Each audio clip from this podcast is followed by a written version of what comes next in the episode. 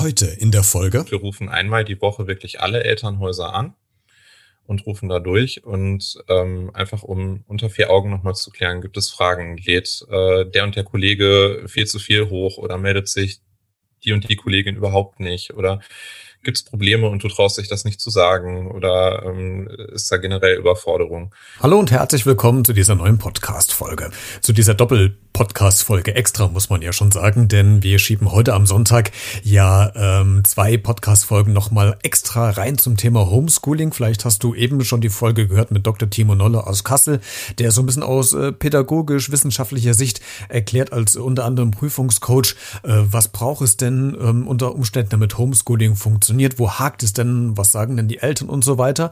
In dieser Podcast-Folge spreche ich mit einem Lehrer, der aus seiner Sicht mal erzählt, wie denn für ihn Homeschooling aktuell aussieht, wo er Chancen sieht, vielleicht auch nach Corona weiterzuarbeiten, wo es noch hakt, was wunderbar läuft, wie die Schüler damit umgehen, welche Reaktion er von den Lehrern, äh, von den Eltern bekommt und vieles, vieles mehr. Also wir beleuchten heute das Thema Homeschooling an diesem Sonntag mit zwei extra Podcast-Folgen und jetzt kommt die mit Stefan aus der Sicht des Lehrers im Homeschooling. Also, es gibt eine Menge zu bereden. Legen wir los. Hierbei. Beredet.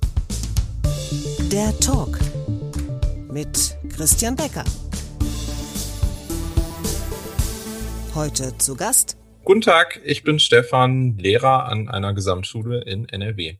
Stefan, mit dir wollen wir heute um das Thema Homeschooling sprechen. In einer anderen Podcast-Folge, die parallel zu deiner erscheint, ähm, sprechen wir mit äh, Timo Nolle, der ist quasi Experte und betrachtet das mal aus wissenschaftlicher Sicht, was so Homeschooling bedeutet, äh, wie man sich äh, wieder motivieren kann, wenn man in so einem Loch drin steckt, wie man sich Strukturen im Alltag aufbaut. Mit dir würde ich gerne aus der Sicht des äh, Lehrers darüber sprechen, wie sich der Homeschooling aktuell anfühlt und ob es eventuell Unterschiede gibt zum ersten Homeschooling während der ersten Lockdown-Phase, die wir in Deutschland haben.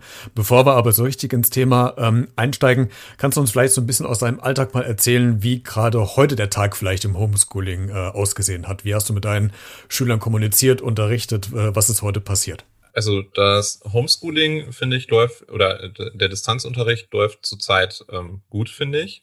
Ich spreche da aus einer ähm, sehr privilegierten Situation. Wir sind eine Schule, die sich ähm, ja schon länger auf den Weg gemacht hat, ein bisschen digitaler zu arbeiten. Dementsprechend, äh, ich bin Klassenlehrer in einem siebten Jahrgang, der eins zu eins mit iPads ausgestattet ist auch mit Schülern, die es schon gewohnt waren, mit Lernplattformen zu arbeiten, sich Materialien herunterzuladen und ähm, die die Apps kennen, mit denen man PDFs bearbeitet oder Videos guckt oder Rückmeldungen gibt. Und dementsprechend ähm, ja, war das schon im letzten Shutdown nicht allzu kompliziert, das auf Distanz beizubringen. Und ähm, ja, dementsprechend lief das auch heute. Ähm, ich habe die, wir machen zurzeit in der Sekundarstufe 1 bekommen die zurzeit ihre Aufgaben nach dem Stundenplan. Wir heißen, ähm, jeweils am Anfang der Stunde wird auf Moodle ähm, das Aufgabenpaket freigeschaltet. Ähm, die Lehrerinnen und Lehrer sind dann ähm, ja meistens per Video oder per Mail oder sowas erreichbar, falls es Fragen gibt. Und am Ende der Stunde werden dann Ergebnisse hochgeladen. Ähm, um meine Oberstufenschüler habe ich mich heute gar nicht kümmern müssen, weil die längerfristige Aufgaben haben.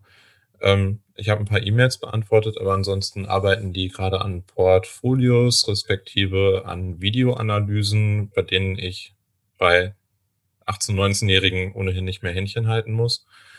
Und ähm, ja, das lief heute so. Das heißt, du siehst auch im Grunde nicht alle Schüler jeden Tag. Äh, nein, Videokonferenzen sind bei uns freiwillig, wenn wir die machen.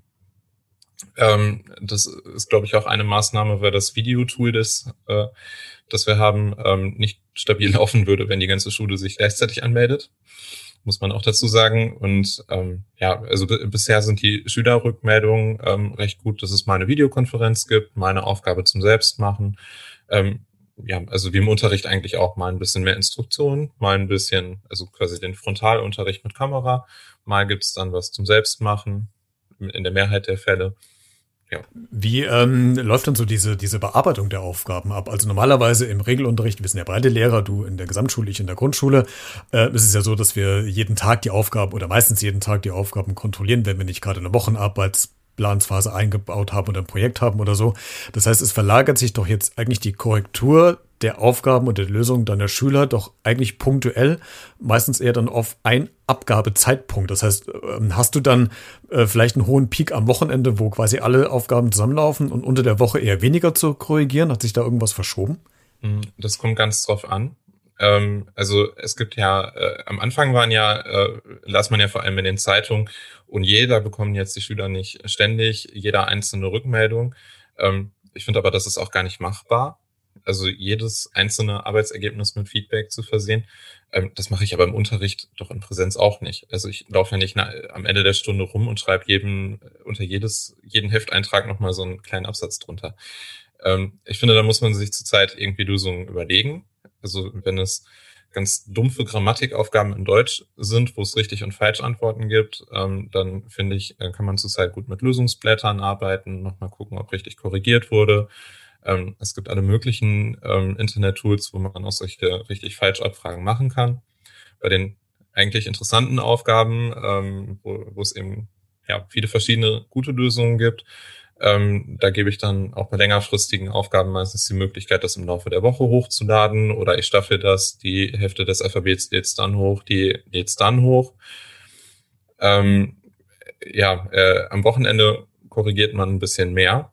Aber es gibt auch Aufgaben, ähm, wenn Texte geschrieben werden in Deutsch, dann machen wir das auch ganz normal per Videokonferenz. Zwei, drei Leute ähm, teilen ihr Ergebnis, zeigen das, lesen das vor, wie im Unterricht auch, und dann sprechen wir damit allen drüber. Also das läuft ähnlich wie im Präsenzunterricht auch. Und ja, also es wäre utopisch, wenn ich jetzt unter jeder einzelne Aufgabe ähm, noch einen Aufsatz schreiben würde.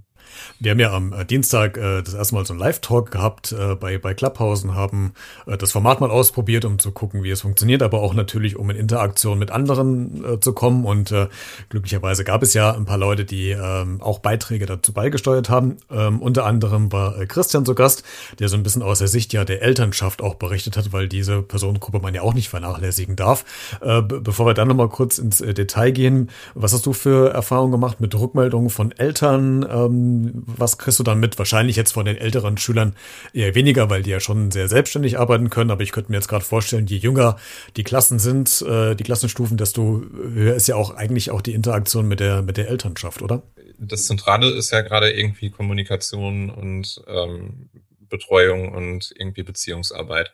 Und äh, also wir sind äh, dazu, also meine Co-Klassenlehrerin und ich, wir sind, ähm, wir rufen sind auf dem Punkt, wir rufen einmal die Woche wirklich alle Elternhäuser an und rufen da durch und ähm, einfach um unter vier Augen nochmal zu klären, gibt es Fragen, lädt äh, der und der Kollege viel zu viel hoch oder meldet sich die und die Kollegin überhaupt nicht oder gibt es Probleme und du traust dich das nicht zu sagen oder ähm, ist da generell Überforderung.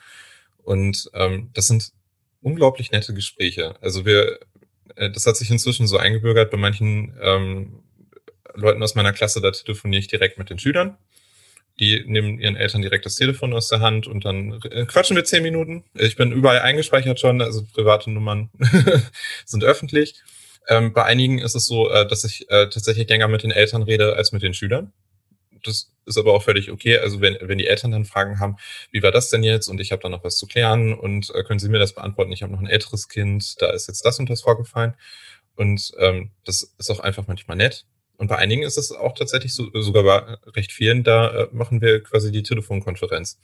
Also da werde ich direkt auf laut geschaltet und dann sitzt da Mutti bei, da sitzt da der Schüler bei, der, das kleine Geschwisterkind und ja, zurzeit tauscht man ja auch einfach mal gerne, weil man ja sonst nicht so viel rauskommt. Ich wollte gerade sagen, ist das. Und ich finde, ja. Das, das ist ja der einzige Kommunikationsweg, den man eigentlich noch hat, ne? das Telefonieren und die, die Zoom-Konferenz. Christian hatte gestern ja am, äh, oder am Dienstag ja im Gespräch diesen einen Einwand oder diesen Punkt gebracht, den fand ich ganz spannend, dass sich Eltern immer wieder die Frage stellen, mache ich denn eigentlich das richtig, was ich hier eigentlich mit den Kindern mache? Ist das so die Haupt, also ich nenne es mal Sorge in Anführungszeichen oder das, der, der Hauptpunkt vielleicht, ähm, den du auch spürst, dass Eltern immer wieder nachfragen, ist das so gemeint, mache ich das richtig, muss ich das anders machen? Äh, lernt mein Kind jetzt überhaupt das, was es lernen soll? Wie, wie nimmst du das wahr? Also ich versuche, äh, die Eltern da möglichst rauszuhalten und auch Aufgaben so zu stellen, dass Eltern da eigentlich nichts mit zu tun haben. Also wie gesagt, das ist auch eine siebte Klasse. Das ist eigentlich eh die Phase, wo die auf einmal aufhören, mit ihren Eltern zu sprechen. Und ähm, äh, also ich, ich mache auch nie Aufgaben, wo man irgendwie großartig was ausdrucken müsste oder wo man es nicht auch abzeichnen könnte oder so. Ähm, deswegen äh, gibt es manchmal solche Rückfragen, wo habe ich das denn richtig verstanden? Wissen Sie, wie man das da jetzt untereinander rechnen soll in Mathe oder sowas? Ähm, aber die, äh, ja, die Sorgen sind eigentlich eher so, ach, haben Sie schon was gehört, wann es weitergeht oder wann die Schulen wieder aufmachen oder sowas? Das sind eher zurzeit Sachen. Ich glaube auch nicht, dass bei den größeren Schülern dann eben die ganze Zeit die Eltern so daneben sitzen schon selbstständig, eigenständig an den Aufgaben arbeiten. Ein Punkt, du berichtest ja aus der Sicht der, der Lehrkraft aus der Schule, ähm, ich aus der Sicht von einem Dozenten von der, von der Uni. Das heißt, ich mache ja auch Homeschooling, aber mit erwachsenen Studierenden. Und äh, bei uns ist ja gerade das Problem, dass ja die, die jetzt gerade frisch an die Uni gekommen sind, also die Erstsemester, ja fast nur rein digital gearbeitet haben. Und was bei denen ja komplett wegfällt, ist einfach so dieses Aufbauen, das Networking, also diese, ähm, diese Freundschaften äh, binden, um zusammen durch dieses Studium zu gehen. Wenn man das jetzt mal analog nimmt zu den Schülern deiner Klasse oder deinen Klassen, die haben ja schon in der Vergangenheit diese Bindung aufgebaut, ähm, aber haben die, äußern die Sorge, dass daraus eine Bindung verloren geht? Ähm, was ist denn bei denen gerade so aktuell in den Köpfen drin, außerhalb fern der inhaltlichen äh, Themen, die ihr sowieso besprecht? Hm. Also äh, das mit den Studierenden kann ich unterschreiben. Ich habe, als man noch ins Schwimmbad durfte, ähm, habe ich auch einen Schüler aus dem vorletzten 13er Jahrgang äh, getroffen, der jetzt auch studiert, der fand das auch ganz dämlich. Also er ist jetzt Student, aber hat die Uni faktisch erst zweimal von innen gesehen und ähm, hat auch nur mit Leuten Telefonnummern ausgetauscht und äh, weiß jetzt auch nicht wirklich, darf man sich jetzt bei dem melden? Mit dem habe ich einmal Kaffee getrunken und so. Also da fällt schon einiges weg. Das ist eine dämliche Situation auch für Unis gerade. Ähm, mit unserer Klasse machen wir das so, wir haben einmal die Woche ohnehin eine Klassenlehrerstunde freitags zurzeit. Und dafür planen wir zurzeit gar nicht großartig was. Wir machen einfach dieses Videokonferenztool auf und fragen einfach, wer hat was zu erzählen. Und dann fangen die eigentlich untereinander schon an zu quatschen. Dann hat jeder irgendwas zu erzählen. Dann hat, ja, geht's da eigentlich los. Ich glaube, also als Klasse kommunizieren die ohnehin, glaube ich, sehr viel, auch über WhatsApp und Videokonferenzen, die sie sich selber organisieren und so. Und ähm, ja, wir versuchen dann auch einfach immer Zeitfenster zu machen, wo die einfach mal quatschen können. Das fällt ja zurzeit einfach weg. Meinst du, das fällt denen vielleicht auch einfacher, sich darauf einzulassen, weil das eh so die Generation Medien, Social Media ist? Äh, weiß ich gar nicht mehr. Also ähm, ganz viele ähm, wollen auch lieber wieder in die Schule. Und als wir das letzte Mal im Hybridunterricht waren, wussten die auf einmal auch sehr zu schätzen, dass sie in dieser Schule sitzen dürfen. Aber äh, zumindest zwei Wochen lang. Aber die äh, ja, ich weiß, ich weiß nicht, ob das einfacher oder schwerer fällt. Ähm, viele sind auf jeden Fall sehr flexibel, was dann so an, die suchen sich schon dann ihre Wege zu kommunizieren. Man muss dann eher bei denen gucken, die das nicht tun, von alleine. Es gibt ja auch im Homeschooling und im Homeoffice ja ganz viele Sachen, die auch wirklich ja gut funktionieren. Äh, es gibt natürlich auch Sachen, die nicht so gut funktionieren. Aber siehst du denn äh, Chancen, äh, dass du vielleicht was aus dem Homeschooling mitnimmst, was auch Corona überlebt? Also die generell ähm, finde ich, dass gerade, gerade glaube ich, gar nicht schlecht, dass äh, Deutschland, das ja in diesen Digital-Rankings immer äh, grauenhaft abschneidet, äh, gerade mal so einen kleinen Arschtritt bekommt, ähm, in welche Richtung es geht. Weil die Digitalität, Digitalität und Digitalisierung geht ja nicht mehr weg. Also auch wenn Corona vorbei ist, dann werden wir feststellen, dass das nicht nur eine böse Notlösung war, um jetzt irgendwie überhaupt noch Notbetrieb zu halten irgendwie, ähm, sondern diese Arbeitsweisen, die wir gerade wirklich intensiv einüben. Dinge hochladen, ähm, kollaborativ arbeiten, sich Materialien hinschicken, äh, gegenseitig zuschicken und was draus machen, in Meetings online arbeiten und sowas. Das sind einfach Dinge, die die Schüler können müssen für den Arbeitsmarkt, für die Uni. Und äh, das ist, glaube ich, eine Arbeitsweise, die ähm, ja absolut ja, sinnvoll jetzt ist, dass wir sie endlich mal einüben und ich finde, die sollte auch in den normalen Unterricht dann mehr Einzug halten. Also es gibt ja schon ganz viele Schulen, die sowas wie ein äh, Friday machen, also einen Tag ohne Präsenz in der Schule, also auch wenn gerade nicht Corona ist und wo man einfach diese digitalen Sachen natürlich einfach mal einübt. Ich finde so aus meiner Sicht, dass äh, Dozenten an der Uni äh, diesen ganz großen Vorteil, den ich mir auf jeden Fall beibehalten werde, ist die Möglichkeit, äh, das habe ich eben bei dem anderen Gespräch auch schon gesagt, dass ich äh, ganz flexible Sprechstunden anbieten kann, ohne dass äh, Studenten große Anreisewege auf sich nehmen müssen, um vielleicht nur fünf Minuten oder zehn Minuten mit mir zu quatschen. Ähm, das heißt, würde im, im Umkehrschluss ja erfolgen, dass es jetzt auch keine Ausreden mehr für Eltern bei Elternabende oder Elternsprechtage gibt, die nicht an dem Tag kommen könnten, weil jetzt könnte man auch sagen, ich nehme dieses System mit und gut, dann treffen wir uns halt einfach am, nicht am Mittwoch in der großen Gruppe, sondern sie können nicht, dann treffen wir uns am Dienstag oder Donnerstagabend einfach mal eine halbe Stunde. Also eigentlich kann man doch das doch auch mit, äh, mitnehmen, oder? Habe ich noch gar nicht. Habe ich noch gar nicht drüber nachgedacht, aber ja. vor, allem, äh, vor allem bei uns sehr einfach, weil die ja äh, die Schüler iPads haben. Ähm, und, und die meisten. Da kann man direkt eine Nachricht Und die meisten Eltern haben auch ein Smartphone, also eigentlich könnte das doch eigentlich jetzt keine Ausrede mehr sein, nicht mehr an solchen Terminen teilzunehmen.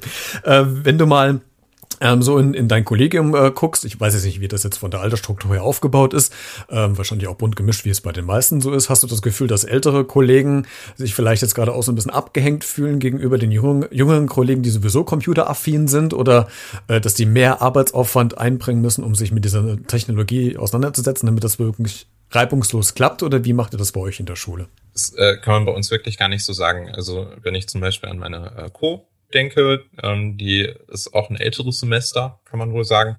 Und ähm, die macht das genauso kompetent wie alle anderen und das läuft bei ihr. Und wenn sie was nicht weiß, dann weiß sie auch, wen sie sich schnappen muss, damit es läuft.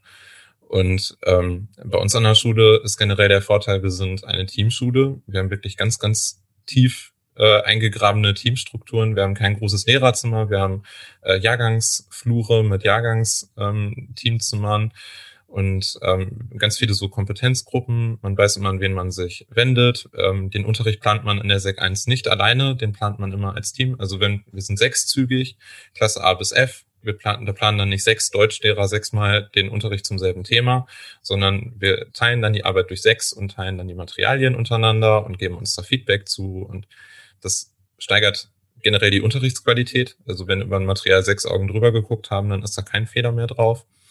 Und ähm, das entlastet einfach unglaublich. Also wenn man nicht für seine, keine Ahnung, sechs Klassen, die man hat, ähm, dann sechsfach Unterricht vorbereitet, sondern immer dann einzelne Module reinsteuert, mit Rücksicht drauf, wie man ja gerade belastet ist und so.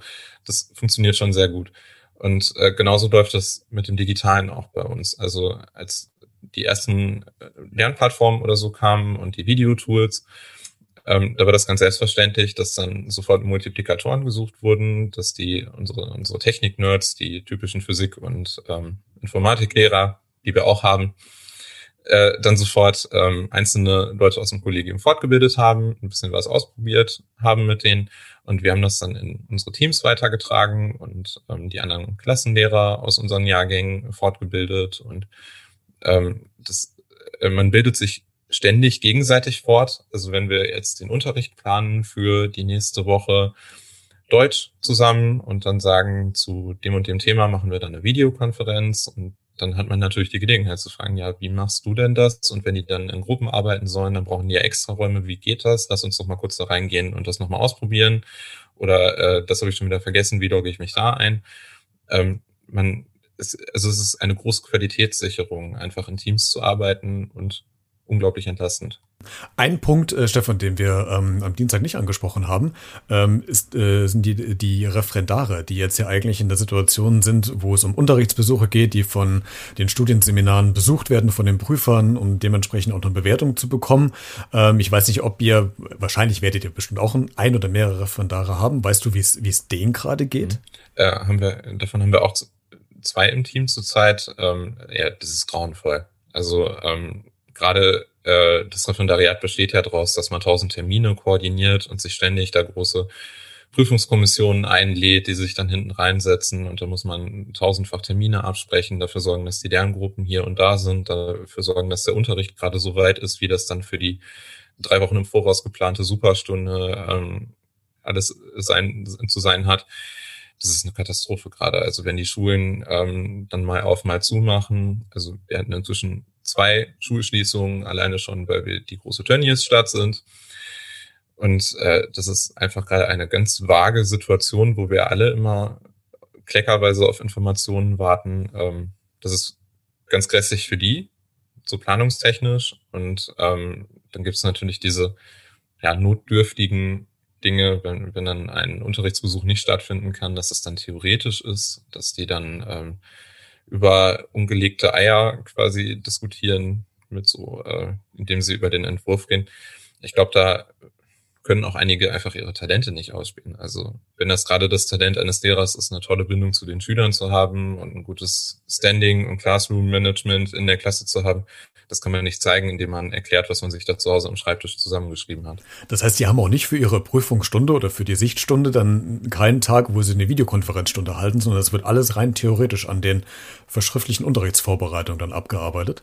Ich glaube, das hängt äh, zurzeit sehr von den Fachleiterinnen und Fachleitern ab. Ich habe auch schon von einem Unterrichtsbesuch über Videokonferenz gehört. Das ist natürlich auch mal dürftig. In Videokonferenzen, ähm, das ist ja eine Dynamik, die verstehe ich auch noch nicht ganz. Also manche Kurse sprechen da gar nicht, manche ähm, irgendwie sprechen ganz, ganz viel und durcheinander. Und ähm, mit manchen macht man genauso Unterricht äh, oder Frontalunterricht, wie das auch in der Klasse wäre. Und das ist eine ganz komische Dynamik. Also ich finde, das ist auch nochmal so ein extra Punkt. Ähm, ja, ich weiß aber auch von einer Referendarin bei uns, die hat äh, ihre große Abschlussprüfung, die ja 50 Prozent der Endnote des Referendariats zählt in Nordrhein-Westfalen. Ähm, also wo ein Tag irgendwie alles zählt, indem man zwei Stunden macht, das hat sie theoretisch gemacht äh, beim letzten Shutdown. Das saß sie dann und die zwei Stunden, die sie dann hätte halten müssen, da hat sie einfach so eine Mini-Präsentation drüber gehalten, was sie gemacht hätte, wenn Schüler da wären wirklich in der Situation echt wirklich eine Katastrophe. Äh, Stefan, die letzte, die, die, letzte Frage, als ich ähm, eben mit äh, dem anderen Interviewpartner zum Homeschooling, mit äh, Timo Nolle gesprochen habe, der äh, Prüfungscoach ist und sich auch mit Pädagogik äh, beschäftigt, habe ich ihn auch die Frage gestellt, ähm, was er oder wie es er es einschätzt, wenn wir dieses Szenario spielen, dass nach den Osterferien die Schulen wieder komplett offen haben, also was ein Szenario ist an dieser Stelle, was wir nicht wissen, ob es klappt, ähm, und alle Schüler kommen wieder zusammen, die sie seit drei Monaten nicht gesehen haben, die die Lehrer nicht gesehen gesehen haben, äh, die es gewohnt waren, alleine für sich zu arbeiten. Und er sieht tatsächlich da eine große Aufgabe auf die Lehrer zukommen, auch die äh, Gruppe wieder zusammenzuführen, beziehungsweise auch erstmal wieder so, ein, so eine Lernstimmung herzustellen. Wie siehst du das als Lehrer, als Experte direkt vor Ort? Ich glaube, das kann in Klassen vorkommen dass man erstmal wieder äh, ganz viel Zeit einplanen muss, in der erstmal kein Unterricht stattfindet, sondern in der man einfach mal so ein bisschen aufarbeitet, was da los war. Ich glaube, besonders bei den Kleinen. Ich kann von meiner Klasse sagen, das hatte ich auch beim, nach dem letzten Shutdown erwartet, dass jetzt erstmal alle sich ganz viel zu erzählen haben und erstmal alle über alles reden wollen, was da jetzt in diesem Frühjahr passiert ist. Äh, das war überhaupt nicht so. Ich kam, kam da rein und dann hatten wir schon so äh, geplant äh, und mit Fragen und sowas und die Schüler meinten so, ach, Corona können wir einfach Unterricht machen. Lass uns und einfach unterrichten, ja. So, und es ging genauso los. Also dann haben wir eine hab ich, bin ich losgegangen und habe meine Deutschmaterialien für die nächste Stunde geholt. Die, die waren einfach mal zufrieden, wieder normal, normal in Anführungsstrichen Schule zu machen. Ich glaube, das ist sehr gruppenabhängig. Und ja, ich, ich glaube, wir reden auch einfach zurzeit viel über Videokonferenz und so. Das ersetzt das Persönliche nicht ganz, aber ich glaube zumindest, dass der Kontakt in der Klasse auch zurzeit herrscht. Da muss man irgendwie ein bisschen ein Auge drauf haben. Und ich glaube tatsächlich, ich bin auch deiner Meinung, diese Einschätzung, dass es äh, die Schüler eher oder die sie eher wieder darauf freuen, diesen Alltag zu haben, diesen Schulalltag und das vielleicht auch jetzt nochmal mehr zu schätzen wissen, dass sie, was sie an der Schule haben, was vielleicht vorher als selbstverständlich und vielleicht auch als nervig vielleicht empfunden wurde, dass das vielleicht auch nochmal eine Chance ist. Ne? Stefan, vielen Dank, dass du die, äh, die Zeit heute genommen hast, um mit mir über Homeschooling aus der Sicht eines Lehrers zu sprechen, äh, was gut läuft und wo es äh, vielleicht auch Chancen gibt über Corona hinaus. Äh, eine spannende Sache und dann wünsche ich dir weiterhin viel Erfolg.